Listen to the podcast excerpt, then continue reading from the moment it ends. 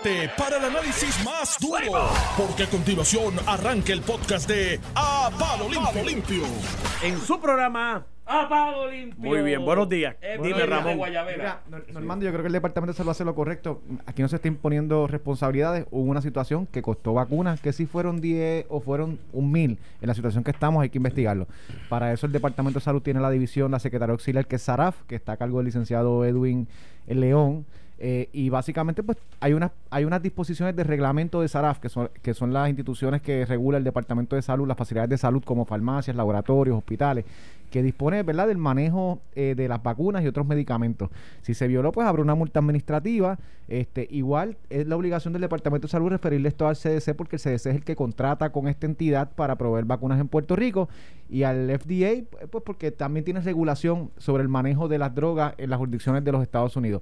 Así que nadie está diciendo que Walgreens ha cometido una ilegalidad ni que se los van a meter presos, pero obviamente la responsabilidad de salud asegurar que cualquier entidad que pueda tener alguna jurisdicción sobre lo que ocurrió eh, tenga la información que ellos tienen e investiguen y hagan lo que tengan lo que que va a haber multa, a todas luces con esto. a- a- en algún lado alguien va a pagar una multa. multa o puede haber algún tipo de señalamiento en Y la mira, obligación y- contractual que tenga Walgreens con el CDC y demás y es lo que procede. Y de lo que han dicho públicamente, se trata de unos empleados que manejaron mal este- esta cajita de sobras de, de, vac- de- de vacunas.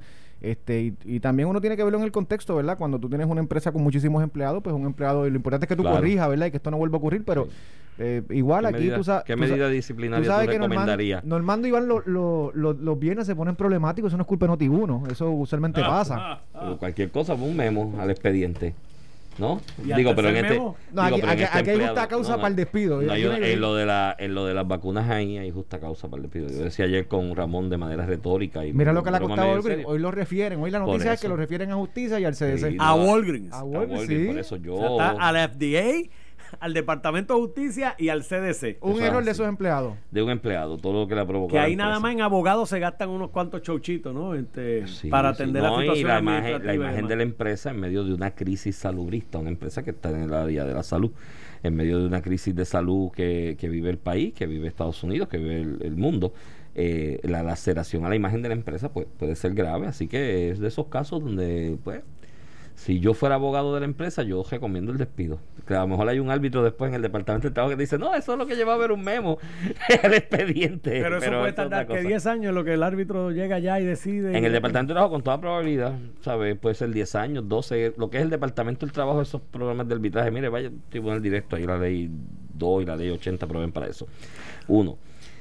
Eh, ¿qué es la, ¿Cuál es la otra? Que era Ocalar, digo, Ocalar no, CAPS, eh, que ahora es. CAS, pero eso es para empleados para públicos. empleados públicos, la Comisión Apelativa Del del, Servicio Servicio, Público. Mire, mi hermano. En el de la policía, que tiene la. ci- la, la tiene una, enti- una entidad, sí, pues que se llama, si mal no Sí, pues sí, recuerdo. sí, sí. Eh, que La Comisión Investigativa de Policía. de policías que tiene una entidad administrativa para eso. Mire, mi hermano. Años y los empleados no Usted entra ahí, lleva cuatro años ahí entre Mira, lo- mociones para lado y lado y papeles para lado y lado y no ha tenido una Y lo vista y el triste empleado. ¿sabes? Y lo triste es cuando un empleado pide un aumento o algo que no se le está pagando y 15 años después se resuelve, esa agencia termina Sí, también, sí, chaval. y la- Claro, no, porque se lo tiene que dar retroactivo al momento Al de la momento, reclamación. Entonces Ay. termina la agencia liquidada porque no se resolvió con celeridad el y le trámite. sirvió de banco a. Mira, no le digas nada a nadie. Esto, esto entre nosotros tres. Nadie nos está escuchando. Yo, Iván, yo, Iván Ajá. Rivera, y esto Noti1 no se solidariza con estas expresiones, ni Normando Valentín. ni Nunca, Ramón nunca, ni Rosario, yo ni Normando. Ni no, nadie. Usualmente es así. Pero yo esto, esto soy yo. ¿Tú sabes lo que yo haría? ¿Qué? Daco yo lo vuelo en canto. Daco. Y hago una plaza, una sala especializada de asuntos del consumidor con un trámite expedito, con unas personas que ayuden en cada región judicial a los consumidores. Relax. Bueno, y me ahorro un montón de millones de pesos y es más rápido el proceso. El modelo de ahora, Iván, que es uno regional y tiene inspectores a nivel regional, tú lo puedes mover a eso sin eliminar DACO. No, pero digo para las El querellas, para las el- querellas, para las el- querellas. El problema es que no hay funcionarios. Yo creo que DACO tiene como dos jueces administrativos y como dos inspectores para toda la isla. Pues, pues lo han desmantelado. Eh, El gobernador anunció eh, hace como tres semanas la contratación de, de, yo no creo que una decena de, de inspectores nuevos. Pero el problema de agencias como DACO es eso, que no tiene personal pa- para atender el volumen de jurisdicción que tiene. Me Armando, voy. Los Feliz dejo. Mira, no te bien- vayas. Te veo ahorita. Es viernes. Los dejo. eh, Sí, tú. ¿De por televisión? Por televisión. Sí, ahorita. Oye, No, pero invítese en algo un día de ¿tú no, tú no amenazaste que tenías una de estos de unas botellas que te sobraron de es- tu cumpleaños y, que en tu casa? Después que Joey nos cumpla. yo. Ah, nos chavamos, esperando que Joey cumpla el almuerzo. no- Adelante, no- los escucho. No los probamos. Mira, Mira, Ramón, hubo entrevista esta mañana aquí este, de Irma Rivera Lacendio, cara. Me imagino que. Después de las contundentes Me- expresiones repudiando. Me imagino que repudió lo que hizo Alexander Lugaro porque no representa su movimiento. Pues, Pues, te voy a me poner- imagino que eso fue Mira, lo que hizo. para beneficio tuyo. Qué bueno, no lo y- escuché. Y de los radioescuchas que no tuvieron la oportunidad de verlo, te voy a. sobre el asunto de Lúgaro. La descarga de, y, de y- de Lúgaro y de, y de la, el efecto que este movimiento de ella, eh, esta, esta movida profesional de ella le ha causado al movimiento Victoria Ciudadana. Te voy a poner las expresiones de doña Ana Irma aquí con Normando. Espérate, dame darle play. aquí. ¿Hay vida de Victoria, hay vida para Victoria Ciudadana más allá de Alexandra Lúgaro? Bueno, creo que te- eso es lo que estamos hablando desde que empecé, empecé la, la conversación contigo. Lo que pasa es que si tú quieres seguir diciendo que la vida de Victoria Ciudadana es una persona, pues entonces ya no tenemos nada que hablar. No, no, no, no, Estoy diciendo no. que nos juzguen, No, nos no, no. juzguen de acuerdo con lo que estamos, lo que nos quedamos, la gente que es electa y lo que seguimos haciendo. Así es que si podemos hablar de eso, sí, pero si, Claro, si toda la vida de Victoria Ciudadana es una sola persona, pues entonces ya no hay más nada que Digo- hablar. no, no, digo, y con mucho respeto, pero usted sabe y ha escuchado eh, comentaristas, analistas llegar a esa conclusión. Entonces, ¿esa Ah, conclusión es errada?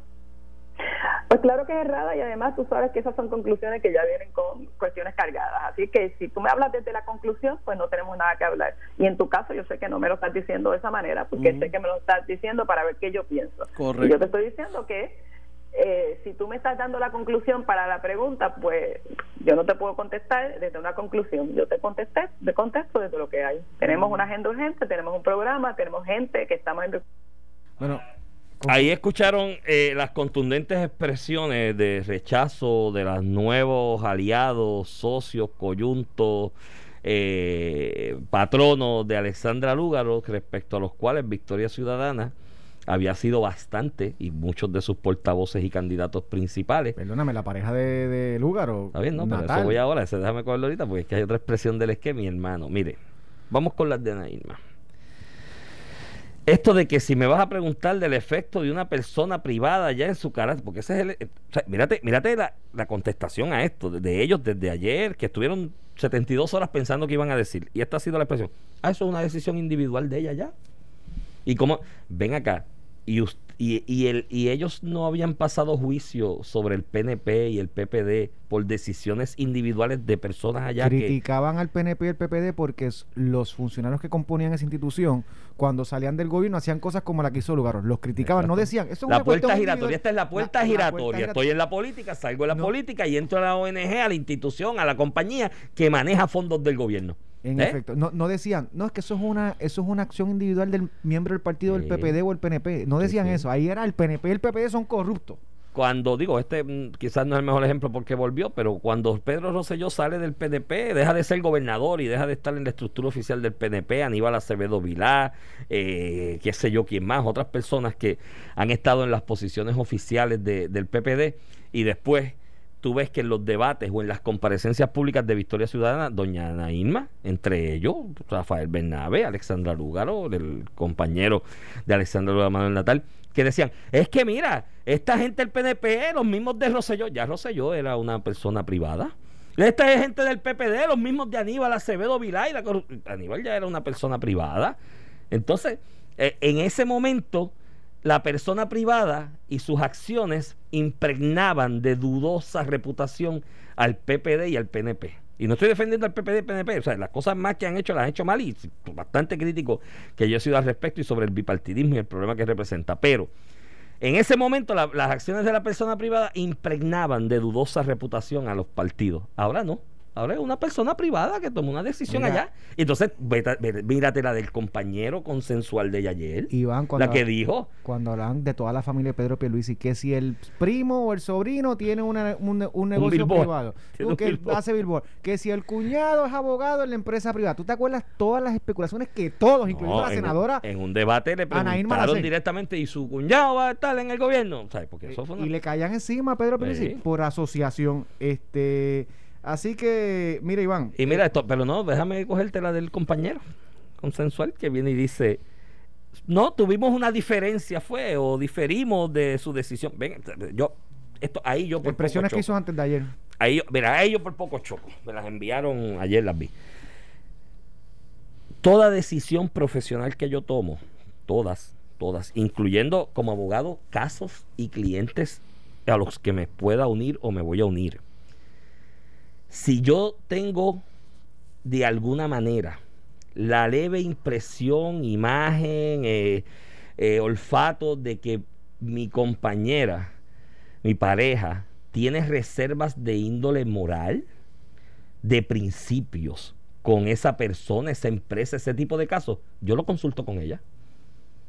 Y le digo, mira, estoy ahí analizando si manejo esto y, y, le, y le pido el aval de ella porque de ninguna manera yo quiero que mi acción profesional afecte mi vida en mi casa cuando yo llegue con ella, porque me va a decir, y tú estás haciendo esto y defendiendo a fulano, trabajando con fulano después de que hizo tal cosa. Yo lo consulto, igual ella, sus decisiones profesionales. Pero sigue siendo su decisión, aunque me dice, no, no, no, no, no, no, no, no, no, no, no, Ramón, esto, eso es una excusa bastante floja. Es, es darle la vuelta a la noria y demuestra una falta de carácter porque usted usted se usted se sienta usted se sienta y hay una de dos cosas o tienes acción profesional o sigue andando por otro lado, porque si te va a afectar en tu vida, para eso es que se consulta. No, diferimos, pero es que y ya, entonces lo que tú creas y tú pienses ya no vale. Dejó, de, dejó de ser importante para ti, dejó de tener vital importancia para ti. Hombre, no, esto es una partida de charla mira, todo, mira, mira, cómo yo lo yo no creo que, que sea una causa para tú dejar a tu pareja porque tu pareja tomó una decisión profesional. No, si me dice voy a trabajar en tal lado y Imagínate sujetar, y en esta situación, estamos hablando, ¿verdad?, de un hombre y una mujer, que, que, el, que la mujer acepte un trabajo, sujetarlo a que el hombre consienta o que esté de acuerdo. Pues, no sé, mira, yo no, no creo en eso, no creo en eso. Creo que Lugaro pudo tomar su, su determinación y la tomó. Yo lo que te señalo es la hipocresía de Lugaro, pero volviendo un poquito a lo que tú hablas de las expresiones de Natal. Natal sacó unas expresiones básicamente atacando a quienes criticaron su doble discurso. Y aquí fue uno de los programas que criticamos duramente el doble discurso de Manuel Natal en este, en este asunto. Dice que no es el primero que difiere de su pareja y que no se le puede cuestionar por las decisiones de su pareja. Yo coincido con eso. Nadie está cuestionando a Manuel Natal por la decisión de lugar. Estamos cuestionando a, Manuel Natal por sus propias acciones y doble moralidad. No tiene que ver nada con la decisión de Lugaro. Él decía que Borcho era un corrupto y decía que Borcho cogía contratos del Diemo para darle, para dar y que le iba a dar beneficio a Coya y a Miranda. Pues resulta que Bocho no solamente está ligado a una entidad como el DMO que coge fondos estatales, sino que está ligado a una entidad que es Foundation for Puerto Rico que coge fondos federales, 37.5 millones del gobierno federal para la recuperación y a quien le dio un contrato fue a su pareja. Y mi pregunta y la doble moralidad es, él dice hoy, o va a insistir hoy, lo que ha hecho siempre, de que Bolcho eh, sigue siendo corrupto y que contrata a gente con dinero corrupto. Eso es lo que se le está cuestionando a él. No tiene que ver nada con lugar, es con él y sus acciones. Pero ahí viene la doble moralidad. Porque cuando Borcho cogía fondo eh, del Diemo y él decía que, esto nunca pasó, que le iba a dar contratos a Jacob y a Edwin Miranda y nunca pasó.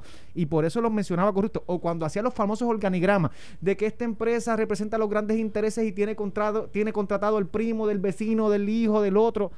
Hacía los organigramas y, y asociaba a todo el mundo en la corrupción. Yo me pregunto, y ahora con, en su doble discurso, Lugaro no es corrupta por asociación según su, su, propio criterio, que yo no creo que sea así, pero ciertamente hay una hipocresía, no solamente de Lugaro, entrando a trabajar en una entidad que representa todo lo que ella ha criticado y haciendo acciones Contrario a todo lo que le criticó a los partidos, que si puertas giratorias, que si tú te metías a la, vida pública para después tener contratos o relaciones de empleo con entidades vinculadas a fondos gubernamentales, pues eso fue lo que hizo Alexandra Lugaro.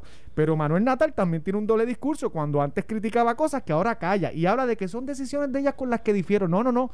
Usted no decía que usted difería con Bolcho antes, usted decía que era un corrupto y que todas las personas que se asociaban con él eran corruptos. Y esa es la pregunta que él mismo se tiene que hacer.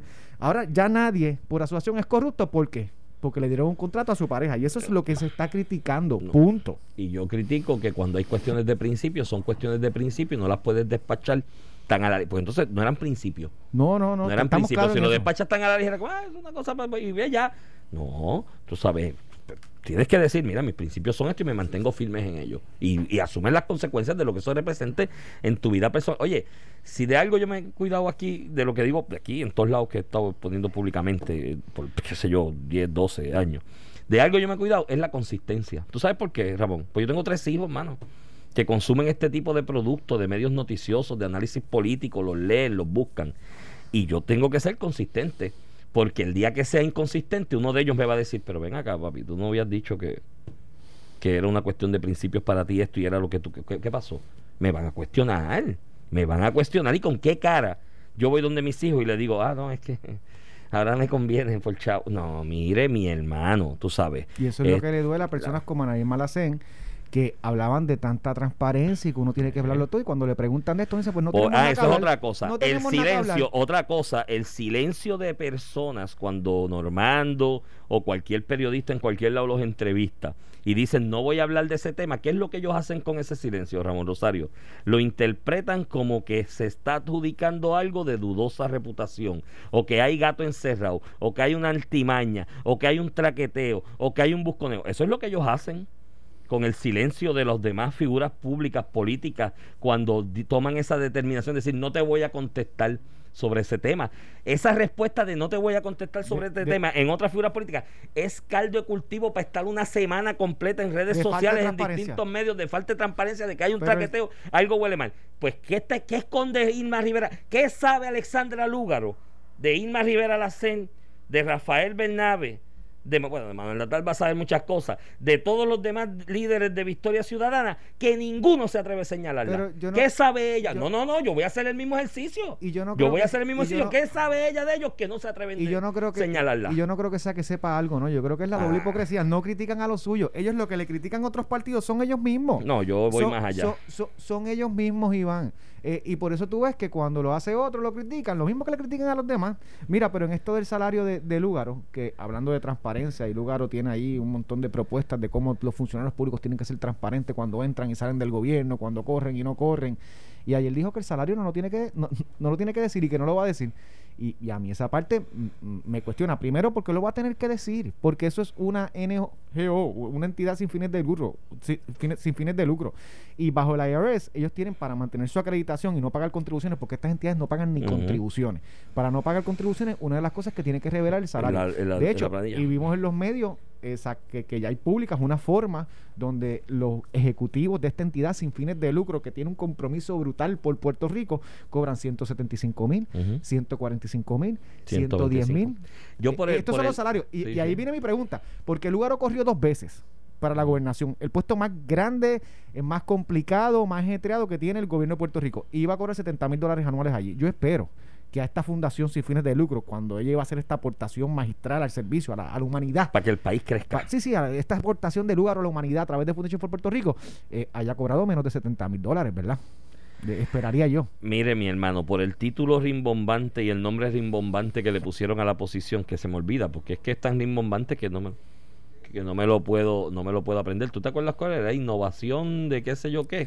Centro de Innovación para, yo no sé. No, no, pero sonaba rimbombante. Tú decías, diantre, mi hermano, pues eso hay que ir a estudiar a Harvard y hacer un doctorado para hacer, para ocupar esa posición. Con el título rimbombante, te apuesto lo que sea que no baja de 150 mil pesos el salario. Vamos a hacer una apuesta para que, para que me debas dos. No, no, no. Para que me debas dos almuerzos. Ya yo perdí una, una apuesta esta, Esta semana, ¿no? Pues lo y además que, la semana que el, viene. el hecho de que ni la entidad que coge fondos públicos federales y ella no quieran eh, decir cuánto le van a pagar a ella, además de la, La falta doble de- moral, de transparencia, doble moral. doble moral, demuestras que el salario es alto. Es lo que te quiero decir. Claro, pues no y por decir- eso ¿Qué pues, problema tienen decirlo? Mira, me voy a ganar tanto y ya. Y- y ya, ¿qué ¿Cuál es el problema? Yo no sé cuál es el problema con yo, eso. yo sé cuál es el problema, que se evidencia más la doble moralidad de estas personas que dicen hecho, lo- que participaron en las estructuras políticas de los partidos y después terminan contratados por entidades que se eh, benefician de fondos públicos, punto.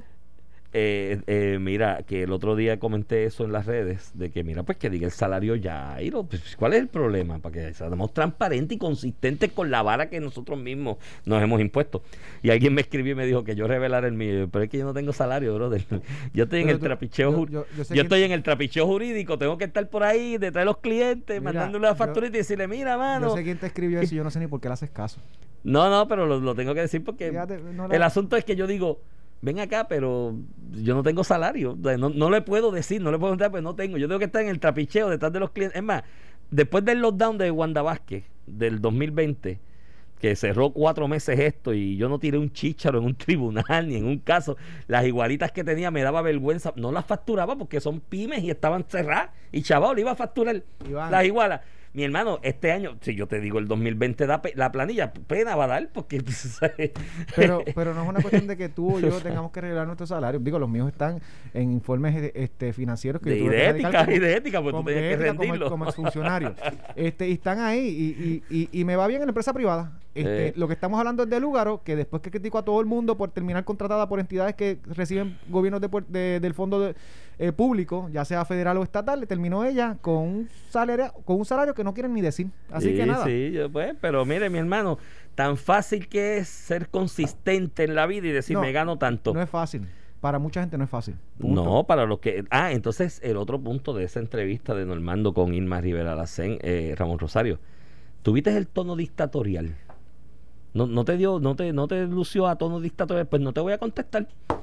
De eso no tenemos nada que hablar, porque si me quieres decir a mí cuál es la respuesta y que yo te, pues no vamos a hablar. Mi hermano, eso suena, ¿tú, ¿te suena a ti eso a régimen totalitario? y, los hay de izquierda y derecha. Pero si estos son los mismos que no se atreven a decir que en, en Cuba y en Venezuela hay gobiernos totalitarios y que... Te van a criticar por mencionar a Cuba y Venezuela. son los mismos que no se atreven ni a decir eso. O sea, eh, matan a la gente, cierran canales. este el, que diga algo mal del gobierno va preso, cosa que no pasa en Puerto Rico por ser una jurisdicción de los Estados Unidos. Y esta misma gente que habla de derechos libertarios en Puerto Rico no se atreven ni, ni condenar esas acciones en Venezuela y Cuba. ¿Tú te crees que van a, reflejar otro, otro comportamiento en Puerto Rico? No te voy a hablar y ya, Iván. Y si llegan a tener el poder, este, nos tenemos que ir. Para Aquí no se no podrá estar Noti1 diciendo no, lo que tiene ay, bendito. Si esa, Noti1 lo cierran. Tú no has visto las cosas que dicen. Porque son sus estilos, Iván, son sus ay, estilos. muchacho. Mira, pero para cerrar el tema y con esto más o menos, estamos ya casi en la pausa. Mi planteamiento con esto es que este, esta movida que hizo Lúgaro, eh, privada, individual, como le quieras llamar, en su carácter personal, habiendo ella sido tan reciente como hace tres meses aproximadamente candidata a la gobernación de un movimiento que se le planteó y se le refirió al país como que venía a cambiar los estilos y que era una nueva política y que se acabó el bipartidismo. Yo vi gente aquí que al otro día de elecciones se abrazaban y lloraban en las calles y decían, ya se acabó el bipartidismo y las que estilos viejos, esto es una nueva política y el mundo va a ser mejor. Pues mire mi hermano, esto que está pasando en esta semana, lo que demuestra, digo lo que demuestra, no, el resultado neto de esto que ha pasado esta semana, tú sabes cuál va a ser, Ramón que los dos partidos principales de toda la historia, con todas las fallas que tienen, se van a fortalecer más. Porque cuando venga alguien a hablar de nuevos estilos y cambios verdaderos que hay que hacer, todo el mundo le va a decir, ay, si ustedes son lo mismo que Lugar, o déjense de esa vaina. Vamos a la pausa y cuando regresemos, regresemos con las escuelas, que hay apertura. Ahí tenemos que hablar de Karen Riquelme, que sabe español, inglés y francés. Y oye, lo habló con, con acento. Y con pronunciación ahí, estilo. Qué bueno. Vamos a la pausa. Estás escuchando el podcast de A Palo Limpio de Noti1630. De regreso aquí a Palo Limpio, edición de hoy, viernes 26. Hoy es viernes 26, ¿verdad? Viernes 26 de febrero del 2021, viernes de Guayavera, viernes de inicio de fin de semana. Este Iván Rivera quien te habla, acompaño como todas las mañanas al licenciado. todas las mañanas de lunes a viernes. Sí, eh, vamos a pues, hacer la aclaración. Siempre un sábado que nos veamos tampoco es mala. Mira, este, este Ramón, eh, vienen las, las escuelas el lunes, el inicio de clase. 115 escuelas abren de cerca de 800. Eh, 30 mil estudiantes van a tener acceso de un total de 276 mil 413 estudiantes de forma presencial. Eh, para estudiantes de quinto a tercer grado, cuarto año, educación especial a tiempo completo, se va a activar 7 mil de 10 mil maestros eh, que están ¿verdad? ahora mismo en el sistema.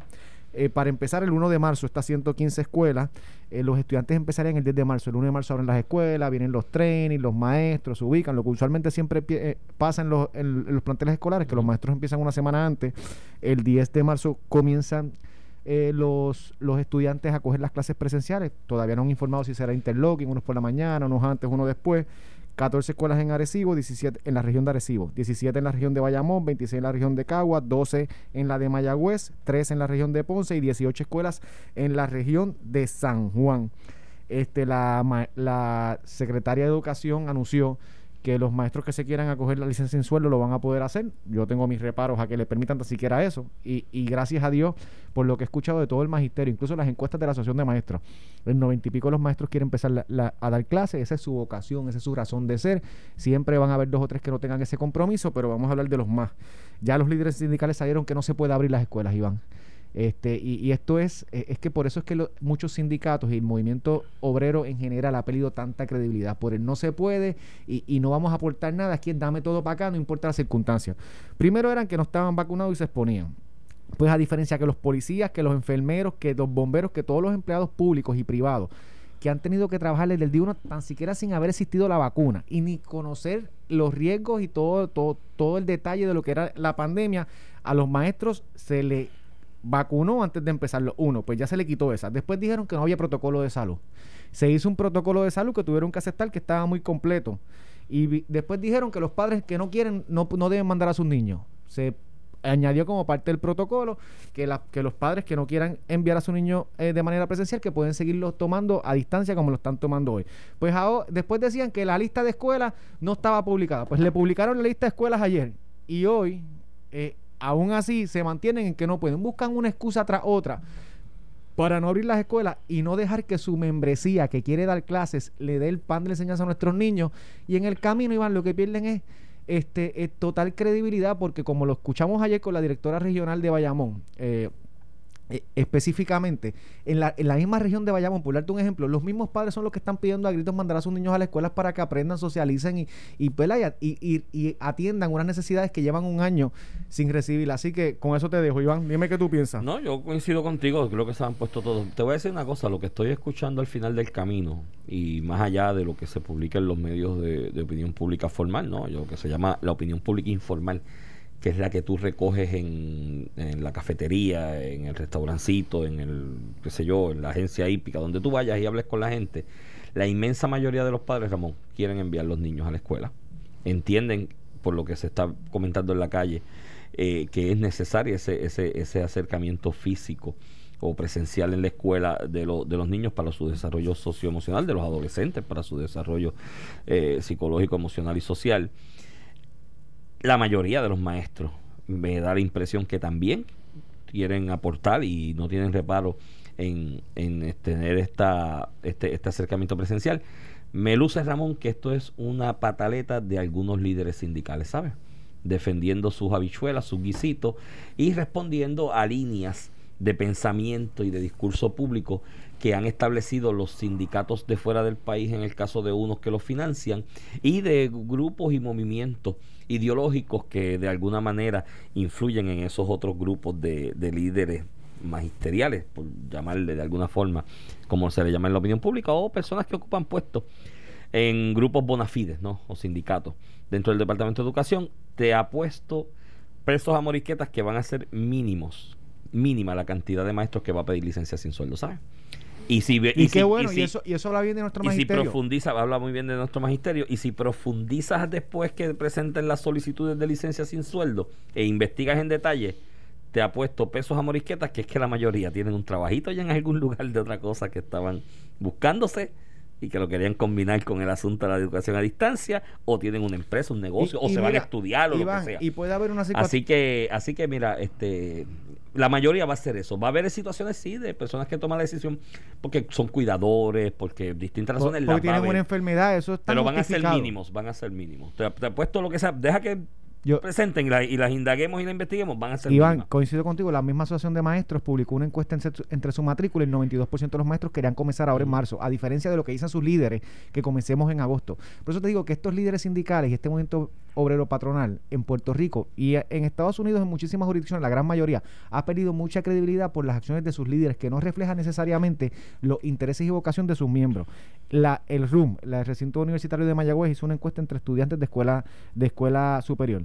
El, el 91% de los estudiantes entrevistados dijeron que hace falta regresar ya a la educación presencial y la mitad eh, afirmaron que los maestros que le dan clases a ellos por vía eh, remota, o sea, por los sistemas de internet online, no están preparados para dar esos cursos porque no fueron entrenados para ello. Y eso es un estudiante de escuela superior que domina y entiende. Imagínate un estudiante de, de, primero, segundo, tercero, cuarto grado bregando con un sistema a distancia. Así que, eh, vuelvo y te digo, no importa lo que digan los líderes, eh, eh, eh, la gente está clara allá afuera. Aquí hay que comenzar la escuela y, y qué bueno que Pedro Pierluisi, el gobernador, y todo su equipo eh, empujó esto sin importar los ataques que vinieron de todos lados, de la legislatura, de todos lados, de que no abriéramos, lo empujó y eso es bueno. Eso yo se lo reconocí aquí públicamente. Creo que todavía eh, queda el reto de parte de la... Y esto pues veremos cómo madura sobre la marcha del lunes en adelante. Le queda el reto a la, a la secretaria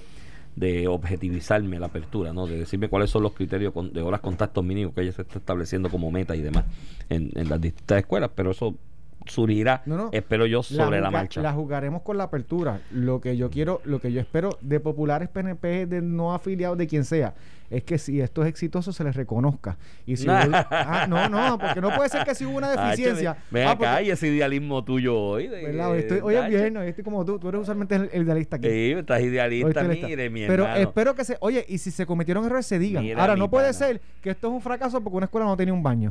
porque esto pasa todos los años en el Departamento de Educación. En, agosto, pero mira, el primer tío, abuelo, primo, tía de un nene que coja COVID y lo cogen lo cojan de chivo expiatorio y lo pasen por los medios diciendo, ¿eh? Cogió COVID porque el nene fue a la escuela. o sea, esa apuntala por ahí. Como si hoy no, estuviera, hoy no estuviera la gente todos los días eh, claro, pero Sí, chicos, pero si la hipocresía mayor fue allá en Ponce, que vi políticos de allá de Ponce criticando la apertura de las escuelas en Ponce y le tenían un, un, parque de diversiones allí montado un fin de semana con, con la estrella, los caballitos, la silla voladora para que los nenes fueran allí a lamberse y, y, y, contagiarse unos a otros. Muchos de esos líderes que son empresarios, algunos y algunos políticos eh, que están criticando que ahora las escuelas públicas para darle clase a nuestros niños tienen a sus niños en escuelas privadas que van a empezar en pues Claro, hoy van a empezar presencial, pero apúntalo. Mira, mira lo vamos a discutir aquí. Te van a coger un familiar de un nene que cogió COVID y lo van a pasear por todos los medios con la prueba positiva. Esa es la irresponsabilidad del gobierno de abrir la... Ya tú verás, mi Pero es la responsabilidad de Pedro Pérez hacer las cosas. No, yo creo que es lo correcto y estoy en récord diciendo que les reconozco la gestión. Vamos a ver cortito, vamos, vamos a hablar de estadidad. Tú sabes que me gusta hablar de estadidad. Demasiado, mano. Eh, anunció el gobernador durante el día de ayer que el lunes se va para Washington y el martes 2 de marzo se presenta el proyecto de estadidad. 2 de marzo tiene una simbología para los estadistas. Eh, la, ley Jones en el 1917 es del 2 de marzo. Y por eso se celebra el Día de la Ciudadanía Americana. Nosotros estamos orgullosos de nuestra ciudadanía americana. Este, yo creo que sí, yo creo que son los días de fiesta, no me acuerdo. Esa, esa legislación la bregué yo. no, fiesta no me acuerdo. No, estoy seguro, yo creo que se eliminó, si va a poner, anyway. Pero el 2 de marzo, el Día de la Ciudadanía Americana, ¿verdad? Un reclamo de los estadistas de que si no tienen la ciudadanía americana, después de 104 años que se cumplen el martes, deberíamos tenerla con todos los derechos y privilegios que los tienen los mismos ciudadanos americanos, incluyendo puertorriqueños que se mudaron a uno de los estados. Eh, ya el gobernador había dicho en una entrevista por HBO, eh, la, famosa H-Shows TV, entrevistaron en HBO? El senador. ¿En inglés? Él, hizo una entrevista, el, gobernador de Puerto Rico, Pedro Pérez. Papá, ese habla inglés mejor que español. Esos no son los tuyos. Esos no son los gobernadores que tú postulas. los de acá hablan inglés. Dime uno que no haya hablado inglés, de los de acá. A que te digo tres de los tuyos. Estoy haciendo memoria. Mira, anyway, este, Pedro Pelusi ya había dicho que el senador Martín Henrich, de Nuevo México iba a presentar la legislación en el Senado. Y esto es bien importante por el apoyo que se está dando en el Senado, que usualmente era el tranque cuando se aprobaban proyectos de estatus en la Cámara del Congreso. Richard Blumenthal de Connecticut ha apoyado esta idea y que se va a unir al cospicio a la medida, ya lo ha firmado. Y es importante Connecticut porque es uno de los estados que más puertorriqueños está creciendo a nivel poblacional. Rob Wyden de Oregon, Brian Schatz y Macy Irono de Hawái, eh, Jeff Murky de Oregon, y obviamente los senadores republicanos de Florida, eh, Marco Rubio y, y, y, Scott, que han afirmado eh, la estadidad, que eso en parte refleja que los puertorriqueños en Florida quieren la estadidad. la mayoría hay encuestas. No, no, no, esto 80-90% salen todas las encuestas y por eso tú ves que los líderes últimamente en Florida, este Stephanie Murphy, todo el mundo se va Darren Soto, todos se han ido fuerte con la estadidad porque eso es lo que refleja su, su constituyente. Exacto. Y en la Cámara, eh, Jennifer González, obviamente, nuestra champion de la estadidad, y Darren Soto son los que van a estar presentando un proyecto para para- paralelo sobre la estadidad. Así que Explica que eh, Champion es defensora, la traducción. que Sí, no Champion es Que no es la campeona de la. que no es la más estadista. No es la. No, es de porque hay lo- gente que piensa cuando no, tú hablas de Sí, Champion. no, no, que es de los más. es el más. Sin lugar a duda, Jennifer González es de los más estadistas, de los, de, ¿verdad? De los, de los, de los estadistas. Sí, pero es la que aboga allí por de los líderes estadistas importantes, gobierno. pero Champions en, en el algor eh, congresional es como lo- los cospiciadores, Los los, los que mueven este, de la medida particular. Así que Iván, te dejo con esa. Mira, el día 2 de marzo sí, es el día de la ciudadanía, es día festivo. El día festivo. Sí, bajé Google, todo lo sabe. Bajé la lista de días festivos de Puerto Rico y fíjate lo curioso de cómo lo describen el día 2 de marzo. American Citizenship Day, no dice nationality, citizenship porque es la ciudadanía. Ajá, Porque la, aquí hay un- la no, porque- ciudadanía. Sí, porque en Estados Unidos, como parte de la estrategia de ellos de darle pega a la cosa, a la federación, a la ciudadanía le dicen nationality. Mm. ahí es donde viene la confusión, la discusión en Puerto Rico, si somos nación, la nación es aquella, no, es- es citizenship, es ciudadanía. Ok. Eh, pues sí, yo creo que pues el mandato que tienen el, el gobierno, los oficiales electos en Puerto Rico es ese. En las urnas, preséntelo. Eh, creo que, digo, tú sabes que mi diferencia con de lo que dijiste y planteaste histórica ha sido de que esto no se trata de un asunto de derechos civiles, es un asunto de territorialidad. El estadounidense que vive en Utah, que mañana se muda a Puerto Rico oficialmente y coge los beneficios de la I-22, no vota por el presidente porque es residente de, de Puerto Rico. El puertorriqueño que coge el avión hoy y se muda mañana para Utah, pues tiene todos los derechos que tienen todos los ciudadanos estadounidenses porque eh, se mudó para allá. O sea que no es una cuestión de discrimen de derechos civiles, eso estipulada la diferencia es un asunto de territorialidad y en estricta teoría de emancipación y de derechos de secesión de los estados, eh, es legítimo que si un territorio tú no lo has integrado formalmente al tuyo y tú eres un mero administrador del mismo, como es el caso de Estados Unidos con nosotros, puedas limitar esos derechos por los linderos territoriales y las fronteras territoriales que tengas a bien a establecer. Así que suerte con el proyecto. eh, espero que no se convierta en otro intento fútil de tratar de adelantar una medida congresional que de alguna manera comprometa al Congreso y a las instituciones eh, administrativas del gobierno federal de Estados Unidos en ese proceso de integración formal. Vuelvo y te repito lo que te dije, eso fue lo que votó la mayoría de la gente en noviembre. 52 a 48. casi 53, 53. 53, sí. de 50. Vamos a redondear, digo, yo redondeé, la escuela me a redondear al número, si Es es para 5 arriba, no, mayor, para arriba. 53, sí, 53. fue, fue 40, 52.7. algo, Ah, Iván, para mí es un 53. placer corregirte en esas cosas. No, no, 53 a 40, y- ¿qué? a 47, ese fue el mandato. Yo voté que no. Yo lo sé. Hice campaña y pediste un pude voto por no. y pedí un voto por el no, fundamentado en planteamientos económicos, políticos, eh, contundentes sobre por qué a mí no me convence el proyecto de estadidad. Otros por ahí se fueron en la fácil de decir, ay, eso es una votadera de chavos, ese plebiscito. No, no le hagamos caso, no votemos. En la estrategia del avestruz de esconder la cabeza. Y pues, de la botadera de chavos, mira por dónde vaya. Con el gobernador y un grupo de congresistas y la comisionada residente presentando un proyecto y reivindicando un mandato electoral que no tengo fundamento para decir que no es el mandato electoral correcto porque se le dio una opción al país de votar por la estadidad o rechazarla. Ese planteamiento de que es que no es injusto, no es injusto porque no se puso el ELA, no, mi hermano, aquí en No. el 2012 se votó el territorio como está o no y se votó que no. Y el mismo Héctor Ferrer, que en paz descanse, fue de los primeros que dijo, pues vamos a estadidad sí o no, para que el De hecho, pueblo decida. y el que creía en el. ELA y no la estadidad tenía una opción de votar el no. El O sea, no. Pues cada vez que yo escucho, Y era- "Ay, y era que no le dieron oportunidad a todos votar. Perdóname, Sí. el que cree en la estadidad vota sí, el que no, No, vota no. ¿Dónde es que no está la moción? Exacto. Pero no saben perder. Sí, No pero no, pero hay otra cosa ahí detrás, Ramón. más Que no saben eso. perder. Eh, no, aparte de que no saben perder, hubo una pereza mental en el asunto y se, se, se intentó establecer una línea discursiva que atendiera en ese proceso eleccionario de noviembre únicamente las papeletas a gobernador, papeletas legislativas y papeletas para, para la alcaldía.